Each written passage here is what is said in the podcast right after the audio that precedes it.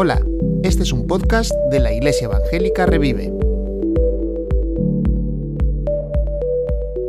Bueno, hemos visto ya dos predicaciones de Esdras. Todavía nos quedan otras dos, pero como estamos viéndolo de forma más o menos histórica, cronológica, nos encontramos que mm, después de estas dos predicaciones de Esdras, hoy vamos a comenzar el libro de Esther, porque parece que la historia de Esther está metida ahí en esos después de 100 años más o menos del cautiverio babilónico, ¿sí?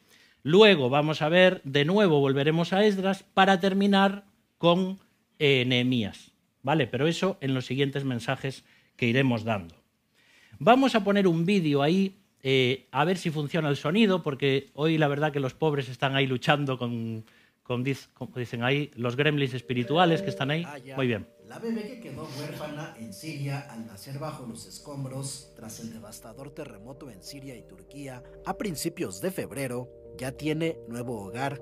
Fue acogida por su tío político Khalil al-Suwadi, quien la llamó Afra en honor a su madre fallecida. La bebé, que en un principio fue llamada Aya, quedó huérfana al morir su madre, su padre y hermanos, enterrados bajo los escombros del edificio de cuatro niveles donde vivían y que se derrumbó el pasado 6 de febrero en Siria. El video de su rescate le dio la vuelta al mundo y se hizo viral en redes sociales, pues al momento de ser puesta a salvo aún tenía el cordón umbilical que la unía a su madre bajo los escombros. Tras pasar 10 días ingresada en un hospital, Afra fue sometida a una prueba de ADN para asegurar su parentesco con su tío, quien es primo de su padre y quien se dijo feliz de adoptar a su sobrina. 1TV. La historia de Esther y Mardoqueo se repite. ¿Eh? Es muy parecido. La verdad que si eres padre, creo que no tienes que ser padre o madre para conmoverte ante estas escenas, pero si eres padre, pensar en un bebé que estuvo allí no sé cuántos días, que nació ahí, ¿no? Y después los milagros no existen, ¿no? Murieron sus padres, creo que tenía cuatro o cinco hermanos, murieron todos. Ella no, un bebé. Y luego su tía o su tío se hace cargo de ella para criarla, ¿no? ¿Quién sabe lo que Dios puede hacer con esta niña en el futuro? ¿Será alguna Esther? Pero de esto vamos a hablar después en el capítulo 2, porque hoy me toca el capítulo 1 y casi todo el capítulo 2. ¿eh? Así que el libro de Esther, como os decía antes, sucede 100 años después del cautiverio eh, babilónico. Algunos judíos volvieron a Jerusalén, como nos decía Germán eh, en, en, su predicación, pero muchos no volvieron. Entonces la historia del libro de Esther trata de una comunidad judía que vivía en Susa, que era la capital del imperio persa. Susa no era la reina, ¿vale? No nos confundamos. La reina era Basti. Susa era la ciudad, ¿sí? Y ahí vivía esa comunidad judía. Una de las curiosidades del libro de Esther es que el nombre de Dios aparece cuántas veces? Ninguna. Ninguna. Por eso, cuando se empezó a formar el canon de las escrituras para ver qué libros del Antiguo Testamento estaban inspirados y cuáles no, al principio eh, aquella gente dijo, Esther no puede entrar en el canon, porque es que ni siquiera se nombra a Dios. Pero con el tiempo se fueron dando cuenta de que, aunque Dios no está explícitamente nombrado, está ahí obrando entre bambalinas. ¿Eh? Porque todo lo que está sucediendo en el libro de Esther está siendo orquestado por alguien que está detrás de todo. ¿eh? Y providencialmente, como vamos a ver en este libro, se dan muchas cosas. ¿no? Entonces, eh, cuando parece que Dios está ausente. ¿significa esto que Dios ha abandonado a su pueblo? De ninguna manera. Y a veces en nuestra vida parece que Dios está ausente. Y a veces vemos desgracias como estas que también me pueden tocar a mí o a ti. Ayer hablaba con algunos hermanos allá en la iglesia en Infesta y algunos también me decían eh, de pruebas muy grandes que han, que han tenido que, pasar. Y es que los cristianos no estamos exentos de pasar pruebas difíciles. La diferencia es que el Señor está con nosotros y nos ayuda a ir adelante. Así que, aunque parece que Dios no está aquí, Dios está trabajando de una forma increíble ¿eh? Lo que vamos a hacer en esta mañana es ir leyendo los versículos, pero vamos a volver a aquello que hacíamos antes, es decir, que cada uno de vosotros va a ir leyendo dos versículos del texto. ¿Vale? Entonces, van a ir pasando un micrófono ¿eh? y vais leyendo, yo os voy diciendo los versículos, pero no podemos perder tiempo, ¿vale? Entonces, vamos a ir uno por uno leyendo los versículos. Si alguno, por lo que sea, no quiere leer, que le pase el micrófono al siguiente, pero mejor leamos todos. Creo que el texto va a estar aquí, en las pantallas, y también tienes tu Biblia, tu móvil o tu tableta o lo que sea. Entonces, vamos a comenzar leyendo Esther 1 del 1 al 4. ¿Vale? Dos versículos cada uno. Así que dos personas. No sé si vais a comenzar desde atrás, desde delante. Si queréis ya desde atrás y vais pasando el micrófono hacia adelante. ¿Sí? Al primero. Ahí, muy bien. Pues vamos, Esther 1 del 1 al 4.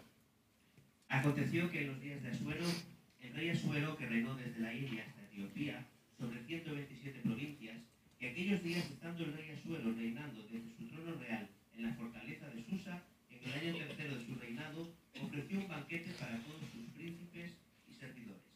Estando en su presencia, los oficiales del ejército de Persia y Media, los nobles y los príncipes de sus provincias. Y él les mostró las riquezas de la gloria de su reino y el magnífico esplendor de su majestad durante muchos días, 180 días. Muy bien, muchas gracias. Ya tenemos aquí parte de la historia. Este rey Asuero era el rey que se conoce como el rey Jerjes. ¿Sí?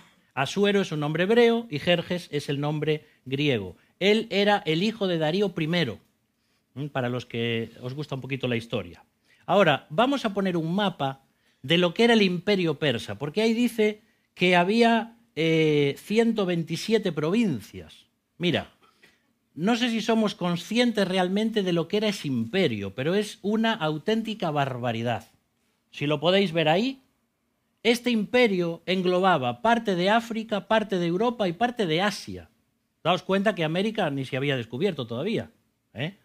Entonces, este, este imperio del que el rey Asuero era como el emperador, podemos ver que estaba bañado por el Mar Rojo, el Mar Mediterráneo, el Mar Negro, el Mar Caspio, el mar Aral, el Golfo Pérsico, el, mar eh, Arábigo y parte del Océano Índico. ¿Tú sabes lo que es tener un imperio rodeado de tanta agua y además ríos tan importantes como el Tigris, el Éufrates, el Nilo en Egipto o el Indo en la India? ¡Wow! Ni nos, ni nos mm, vamos, no podemos ni, ni imaginarnos lo que era ese imperio. Claro, los banquetes que hacía este hombre eran, vamos, de lujo. ¿Cuántos son 180 días? Seis meses de banquete, ¿te imaginas? Una pijamada de seis meses para los jóvenes. Bueno, no sé, pobre la casa que donde lo hicieran, ¿eh? Heródoto, que, que fue un historiador griego, dice que Asuero tenía un ejército de casi dos millones de soldados. Por eso cuando el ejército se acercaba temblaba la tierra, literalmente los que habéis visto la película 300, ¿eh? vais a ver ahí cómo este ejército era tremendo.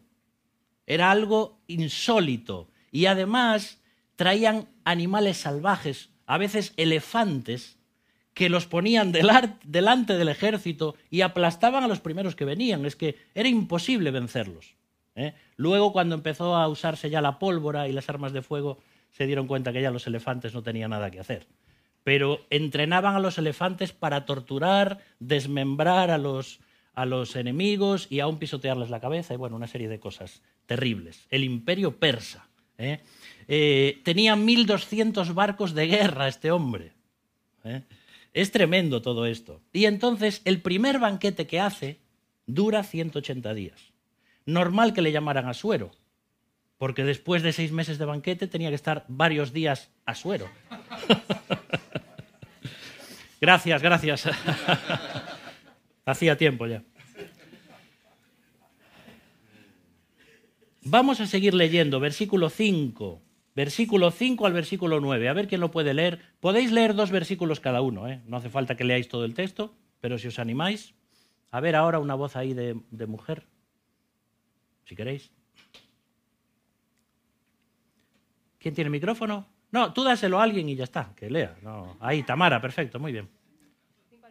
Sí, del 5 al 9. Cuando se cumplieron estos días, el rey ofreció un banquete de siete días para todo el pueblo que se encontraba en la fortaleza de Susa, desde mayor hasta el menor, en el atrio del jardín del palacio del rey. Había colgaduras de lino blanco y violeta, sostenidas por cordones de lino fino y púrpura en anillos de plata y columnas de mármol, y lechos de oro y plata sobre un pavimento mosaico de pórfido, de mármol, de alabastro y de piedras preciosas.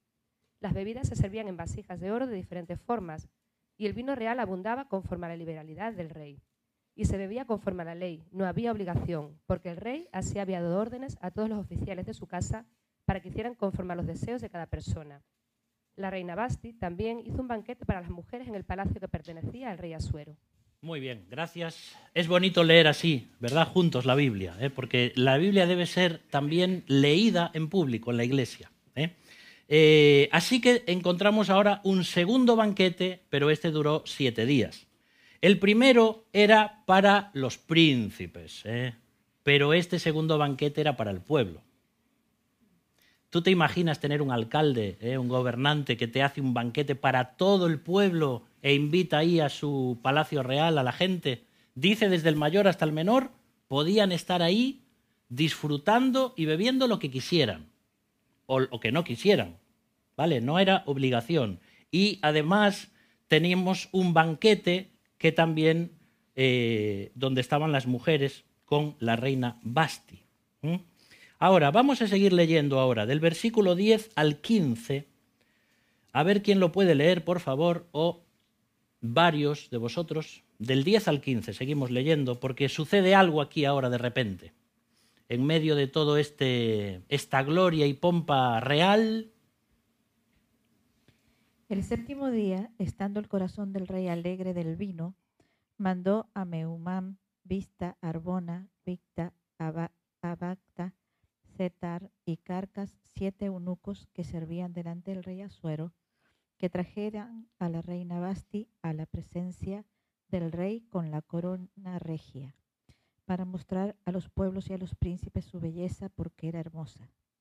Mas la reina Basti no quiso comparecer a la orden del rey enviada por medio de los eunucos, y el rey se enojó mucho y se encendió en ira.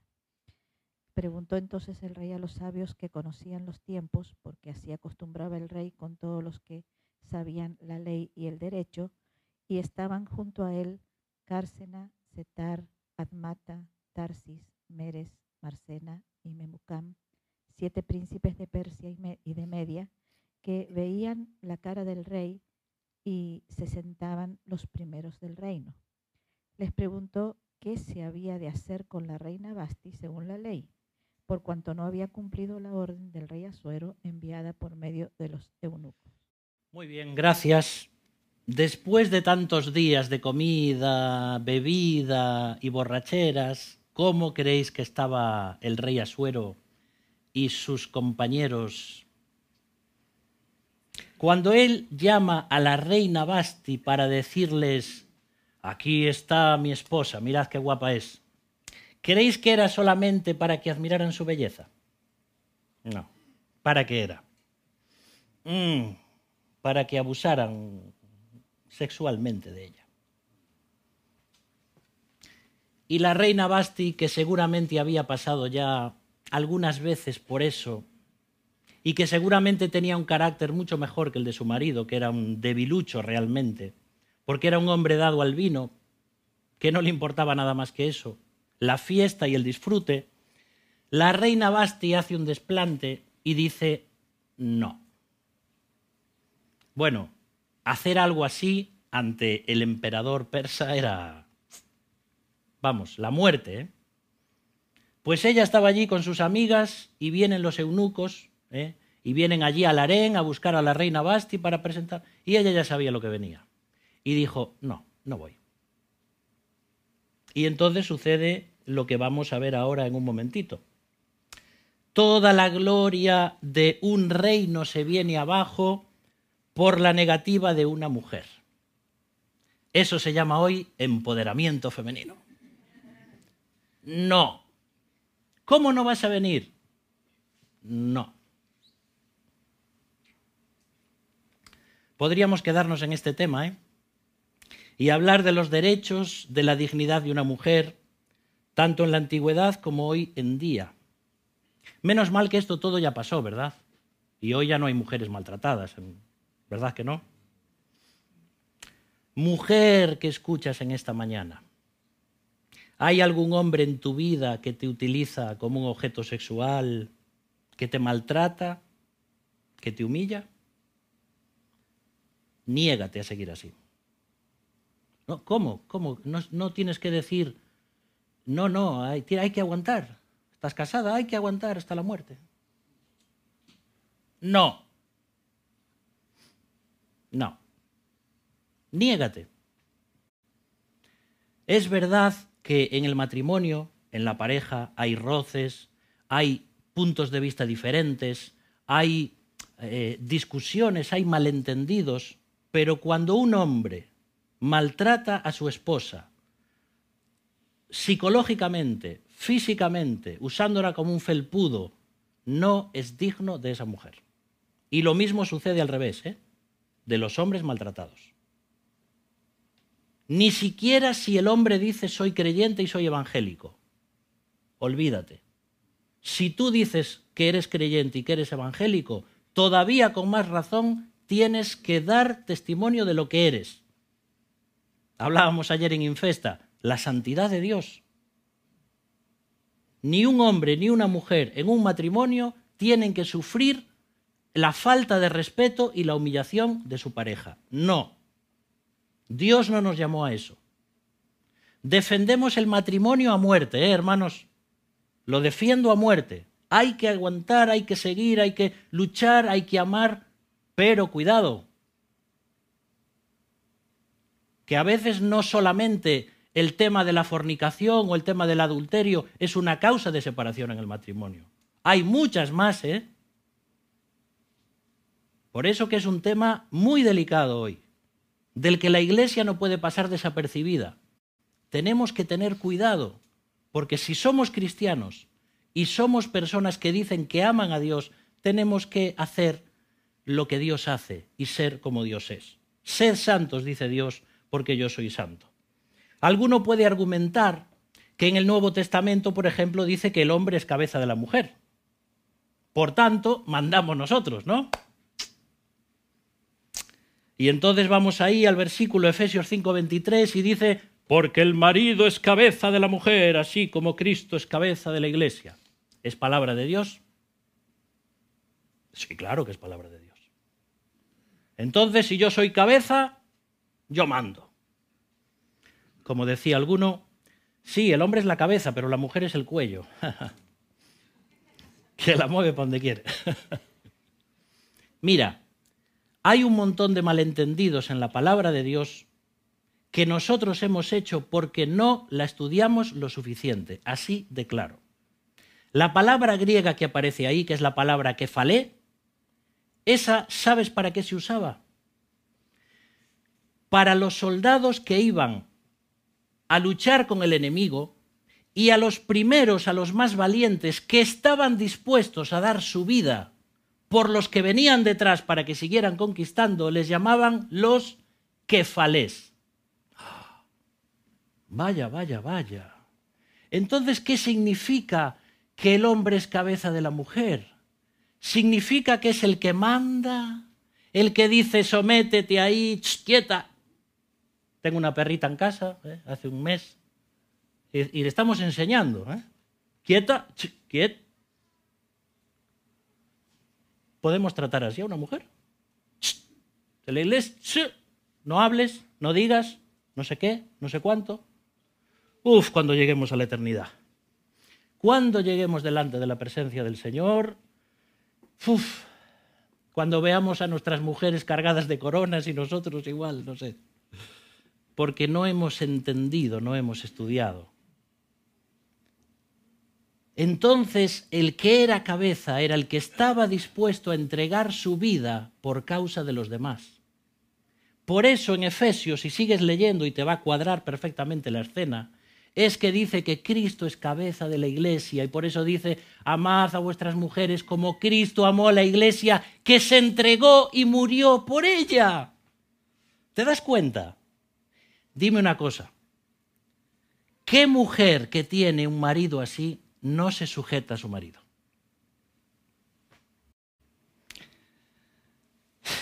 Es un tema, ¿eh? A veces hemos entendido mal ciertas cosas. Yo cada vez estoy más convencido de que los mejores libros que tenemos para estudiar y comprender la Biblia son aquellos del contexto cultural de las escrituras.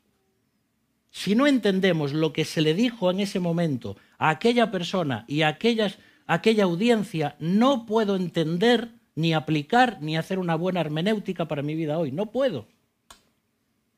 La mujer calla en la congregación. ¿Ves? Aquí dice que calle, pues literalmente que se calle.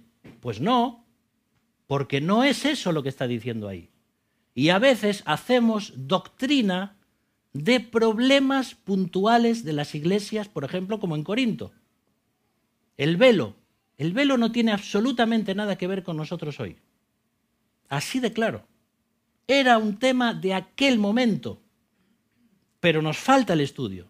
Nos falta comprender el tema de las sacerdotisas, de aquellas mil sacerdotisas que había allí. Uy, me estoy emocionando tanto que ya me parece que se me cae el... esto. Aquí está sacerdotisas eh, en el templo de Afrodita que se rapaban la cabeza y que ellas llevaban el culto y que los hombres venían para el tema de la fertilidad y para que Dios les bendijese y una serie de cosas. Y entonces Pablo dice, no, vosotras no podéis ser en la iglesia como las que están en los templos con las cabezas rapadas, tenéis que dejar el pelo largo o poner un velo para que no os confundan. Eso no sucede hoy. Y hemos hecho cada historia, queridos hermanos, con el tema del velo, del, de la falda, del no sé cuánto, del no sé cuánto. Uf, son temas delicados. Yo entiendo y doy gracias a Dios por las personas que nos han enseñado esto, porque con temor del Señor, las personas que nos han precedido lo han hecho. Lo han hecho lo mejor que sabían. Y tenemos que ser agradecidos. Pero hoy tenemos muchos más medios, muchos más libros, mucho más estudio, conocimiento, arqueología y un montón de contexto cultural para entender la Biblia mucho mejor que antes. ¿eh? Bueno, voy a seguir con el tema de Esther, porque si no, ya me... igual me van a apedrear aquí por lo que estoy diciendo. El rey Asuero estaba medio borracho, entonces me parece que también lo estaban los que le acompañaban, ¿no? Como uno allí que se llamaba Carcas, dice. ¿eh? Eran todos unos carcas. Ahora, mira lo que hicieron ante el desplante de la reina Basti. Y vamos a seguir leyendo, versículo 16 al versículo 22, es decir, del 16 hasta el final de ese capítulo. A ver quién lo puede leer. Muy bien, Samu, perfectamente ahí. Entonces dijo Memucán delante del rey y de los príncipes. No solamente contra el rey ha pecado la reina Basti, sino contra todos los príncipes y contra todos los pueblos que hay en todas las provincias del rey Asuero.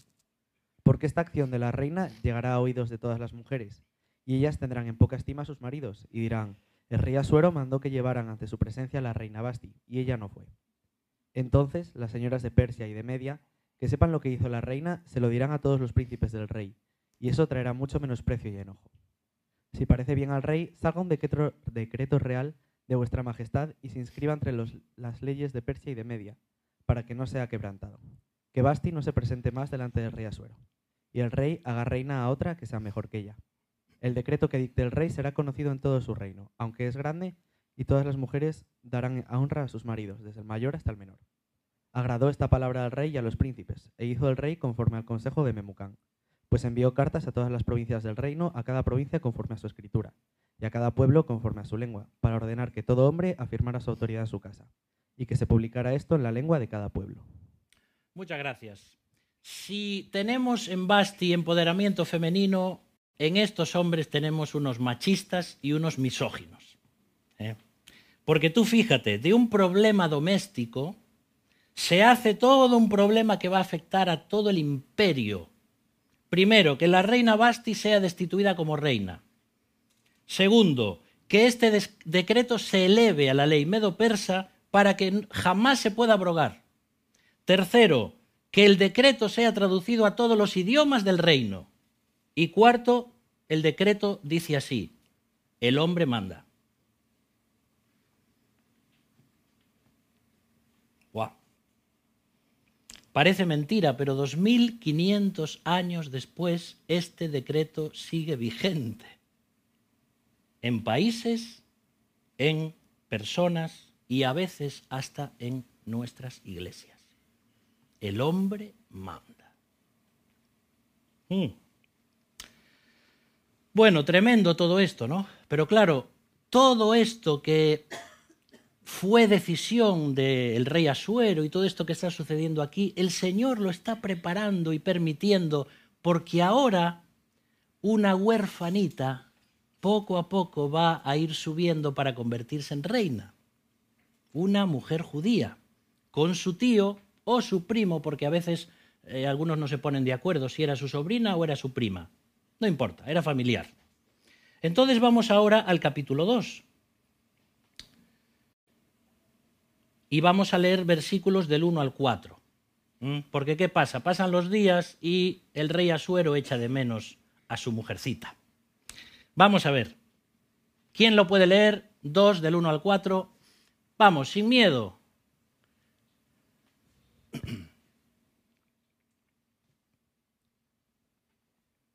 Después de estas cosas, sosegada ya la ira del rey Asuero, se acordó éste de Basti, de lo que ella había hecho y de la sentencia contra ella.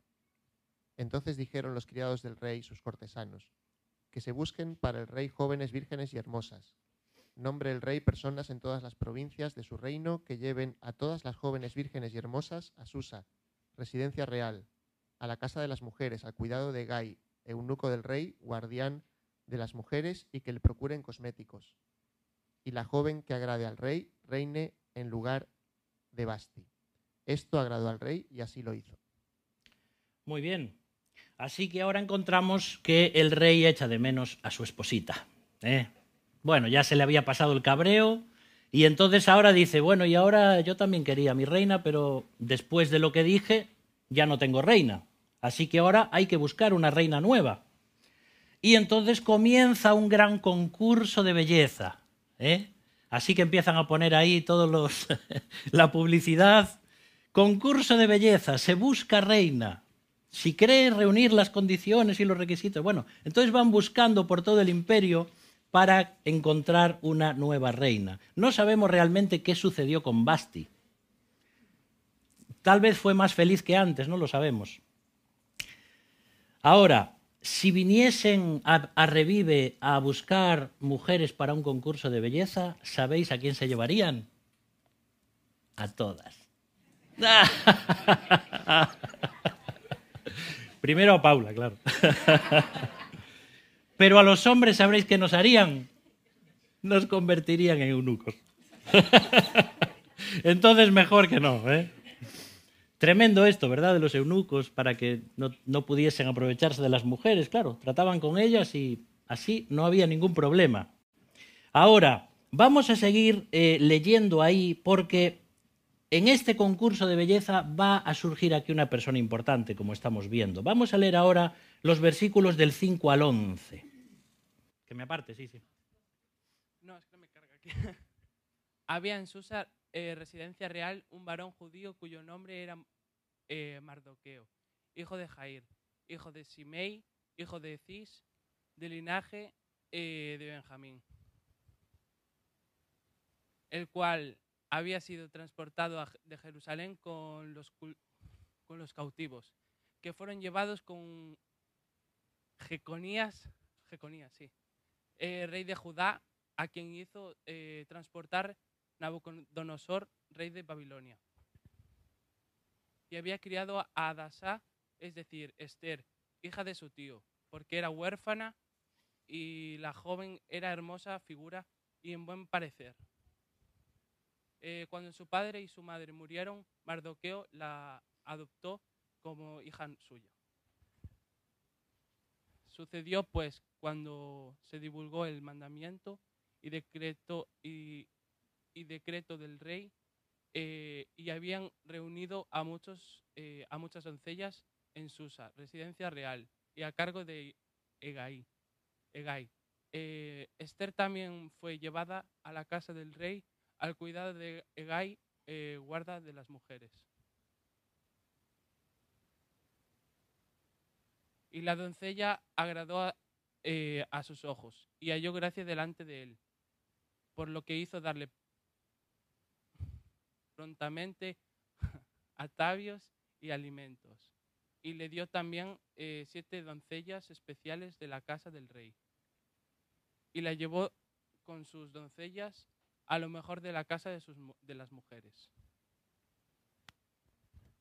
Esther no declaró cuál era su pueblo ni su, su, su parentela, porque Mar- Mardoqueo le había mandado que no lo declarase. Y cada día Mardoqueo se eh, poseaba delante del patio de la casa de las mujeres para saber cómo le iba a Esther y cómo la trataban. Muy bien. Aquí vamos a encontrarnos a dos personajes muy importantes que van a ser los protagonistas del libro de Esther y que son Mardoqueo, su tío, el judío, y su sobrina Esther. Es curioso también que siempre recordamos los nombres babilónicos, ¿no? como el Sadrach, Mesach y Abednego. ¿Por qué recordamos esos si esos son los nombres mundanos? Y no recordamos a Ananías, Misael y Azarías, que son los nombres de los amigos de Daniel. Bueno, aquí también. Pocas veces decimos Adasa, que es el nombre hebreo, sin embargo nos quedamos con el nombre babilónico, que es Esther. Bueno, también es el libro de Esther. Pero bueno, cosas curiosas. Esther significa estrella y Adasa significa mirto. ¿Mm? Esther era huérfana, ¿os acordáis del vídeo? No sabemos lo que había sucedido, pero recordad todo el cautiverio y todo lo que habían pasado. Esther era huérfana, pero Dios estaba guiando todas las cosas para convertirla en una reina. ¿Sabes que tenemos mardoqueos en esta iglesia? San, Marta, Samu, Sandri. Son más que mardoqueos porque no tienen ninguna relación de sangre con las personas a las que están acogiendo. ¿Qué puede hacer Dios con todos estos chicos, verdad? Y algunos diréis, va, claro, como es tu cuñado, siempre hablas de él y tal. Pero es que son ejemplos para mí también. Yo me acuerdo de Patri, ¿no? La negrita, la chocolatina, como le llamo yo. Una niña lloviendo por las calles de Seijo, con unas chancletas, de noche. Hoy transita las calles de Londres, con títulos universitarios, dando testimonio de su fe en Cristo.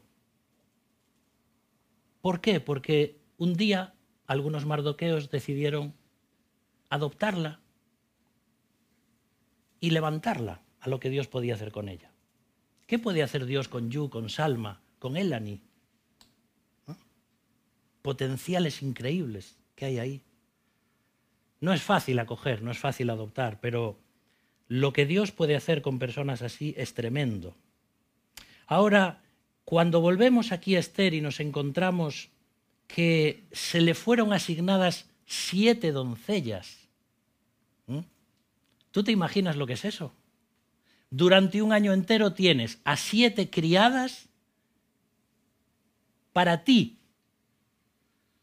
No es una mamá, una abuelita que te va a hacer la comida, no. Es que mientras una te depila, la otra te hace la manicura, la otra te hace la pedicura, otra te pone ácido hialurónico y otra te, te masajea el cuero cabelludo. Es decir, esto es así porque es lo que estaba sucediendo aquí. Estaban preparando a estas mujeres vírgenes para hacerlas las mujeres más hermosas y preparadas de la tierra, vamos. ¿Mm? Siete doncellas para ti, ¿eh? el sueño de cualquier mujer. Y eran jóvenes vírgenes que se estaban preparando para ser reinas. Ahora, jóvenes que estáis escuchando esto y que sois vírgenes, o no tienes por qué ser joven y sigues siendo virgen, guardad vuestra virginidad como un tesoro hasta el momento del matrimonio. cuando la podáis entregar a ese hombre o esa mujer que ha sido preparado para vosotros. Porque no hay nada más bonito. No le regales tu cuerpo a nadie. Que no esté dispuesto a amarte de por vida firmando un papel en el juzgado. Porque si ya es difícil un compromiso en el matrimonio, qué difícil es comprometerse a amar a una persona, como sea, viviendo juntos. Necesitamos el compromiso. Y aquellos que ya no sois vírgenes, por lo que sea, confiad en que Dios puede restaurar por completo vuestras vidas, que restaura todas las cosas y que os da una nueva oportunidad en Cristo. Este ya sería otro mensaje para la juventud, para mí, ¿eh? para los jóvenes. Es importante el uso de nuestro cuerpo, porque es a través del cual nos relacionamos con la sociedad y con el mundo. Vamos a seguir leyendo. Esther 2, ahora de los versículos 12 al 18. A ver quién lo puede leer. Y cuando llegaba el tiempo de cada una de las doncellas para venir al rey Asuero, después de haber estado doce meses conforme a la ley acerca de las mujeres, pues así se cumplía el tiempo de sus atavíos. Esto es, seis meses con óleo de mirra y seis meses con perfumes aromáticos y afeites de mujeres. Entonces la doncella venía así al rey. Todo lo que ella pedía se le daba, para venir ataviada con ello desde la casa de las mujeres hasta la casa del rey. Ella venía por la tarde, y a la mañana siguiente volvía a la casa segunda de las mujeres, al cargo de Sagaz, eunuco del rey, guarda de las concubinas, no venía más al rey, salvo si el rey la quería y era llamada por nombre. Cuando le llegó a Esther, hija de Abigail, Abigail, tío de Mardoqueo, quien la había tomado por hija, el tiempo de venir al rey, ninguna cosa procuró, sino lo que le dijo Egay, eunuco del rey, guarda de las mujeres, y ganaba, y ganaba Esther el favor de todos los que la veían. Fue pues Esther llevada al rey Asuero a su casa real en el mes décimo, que es el mes de Tebet, en el año séptimo de su reinado.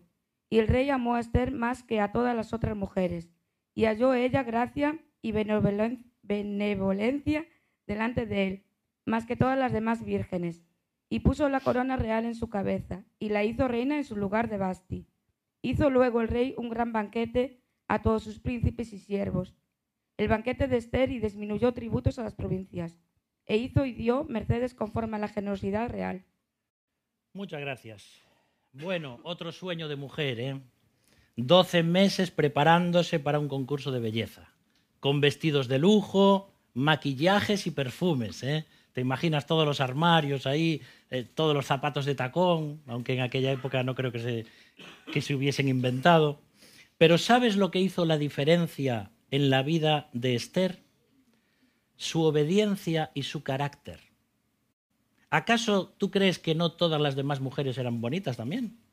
Tenían que ser espectaculares todas las top models del mundo estaban allí juntas. No es que Esther sobresalía, digamos, wow, era muchísimo más guapa.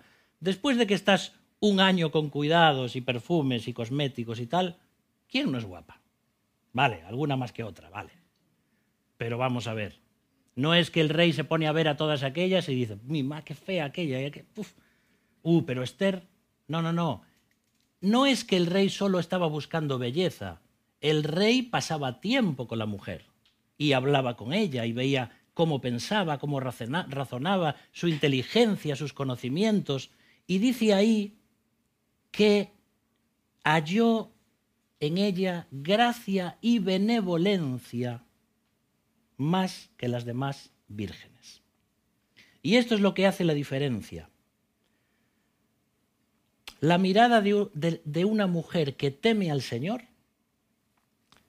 no hay rímel, ni skincare, ni sombra de ojos, ni base, ni antiojeras, ni lápiz, ni corrector que la pueda emular. Dice la Biblia, Proverbios 15:13, el corazón alegre hermosea el qué? El rostro. Hay mujeres que son realmente guapas, que son feas, porque son amargadas y puede ser muy guapa, pero si no tienes un corazón alegre, que disfruta de la vida, y los que creemos en Cristo sabemos que se puede vivir de otra forma, con esperanza, ese, ese, esa creencia, esa fe en Cristo, ese tener el Espíritu Santo en tu interior, te hace mucho más hermosa y te hermosea el rostro. Otro versículo en Proverbios 31:30 dice, engañosa es la gracia y vana la hermosura. La mujer que teme al Señor, esa será alabada. Entonces Esther estaba mostrando no solamente su belleza, sino todo el conjunto de su ser. Y aquello atrajo, atrajo el corazón del rey Asuero. Por eso el rey estaba tan contento que sabéis qué hizo. Otro banquete. el rey Asuero, tremendo. ¿eh? Y se llamó el banquete de Esther.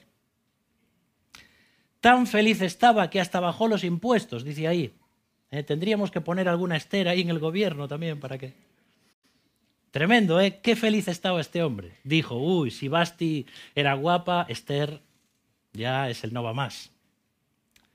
Mira, hay muchas enseñanzas que podemos aprender aquí para nosotros y aplicar a nuestra vida. Una es esta, que no es solamente la belleza lo importante, sino quiénes somos, nuestro carácter, nuestra forma de ser, nuestra personalidad, y más si creemos en Cristo. Esther es una especie de símbolo del pueblo judío a través de la historia, porque viene del cautiverio, luego viene el juicio divino y luego viene su restauración final en el reino. Y cuando pensamos en, en, Israel, pensamos en lo mismo. A lo largo de los siglos, Israel todavía hoy sigue siendo, eh, en un sentido, está disperso por las naciones pero las promesas y profecías de Dios se van a cumplir de tal forma que de ese cautiverio Dios los va a restaurar y van a entrar al reino prometido. Además, también podríamos decir que Esther es una especie de tipo de la iglesia, ¿eh? Porque primero estuvo también en el cautiverio, pero luego es preparada para ser la esposa del rey. ¿Y tú y yo acaso no éramos huérfanos espirituales? No éramos, dice la Biblia, hijos del diablo, personas que, que no tenían esperanza, personas que, que no tenían a dónde ir.